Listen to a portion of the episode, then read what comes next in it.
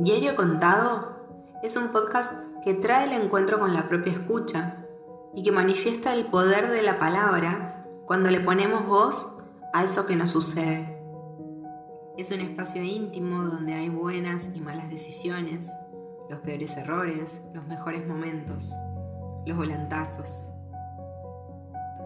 Es ese movimiento que ocurre entre pensar y sentir, donde nos dejamos fluir para que al final sea mutar.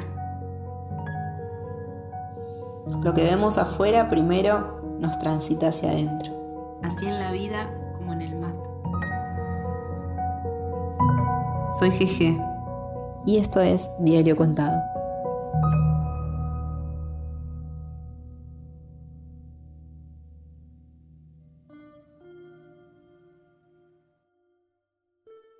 Buenas, buenas.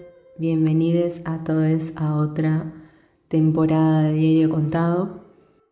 Estuve ausente un, un, tiempito por otras actividades, pero aquí estoy de nuevo. Y hoy vuelvo con una, con una premisa de lo que resulta ser humana, humano, ¿no?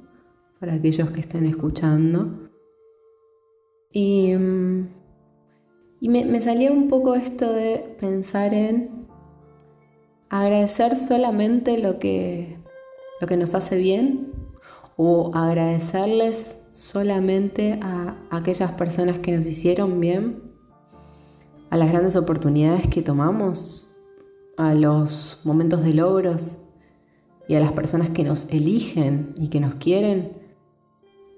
Quizá nos estaríamos olvidando de darle las gracias a cosas igual de importantes en nuestra vida.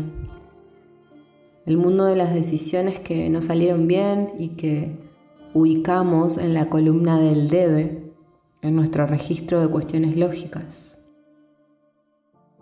Si no hacemos presentes esos momentos nefastos, olvidables, ridículos y hasta inesperados, nos estamos perdiendo en una parte de la historia que nos contamos. en definitiva, ¿cómo llegamos a vivir un gran momento si no fuese por la existencia de un momento anterior que nos resultó difícil?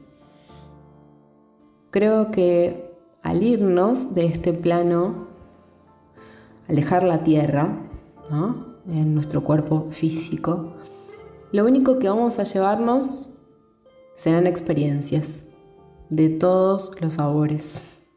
Y lo que vamos a dejar serán modos de ver el mundo que tal vez sirvan para ayudar a otros, a otras, a otros a ampliar la mirada. No nos olvidemos que de la misma forma en la que enjuiciamos a otros, primero somos críticos, críticas de nuestra persona. Y lo que viene luego es el castigo por no ser, por no alcanzar, por no actuar de determinada manera. Humanizar al otro es a la vez, al menos así lo creo, darnos herramientas que nos permiten pensar que si el otro pudo, nosotros también podemos.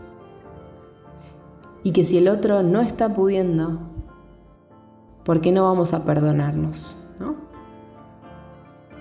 Eso es todo, corta reflexión. Espero los alcance y las alcance. Les mando un abrazo enorme.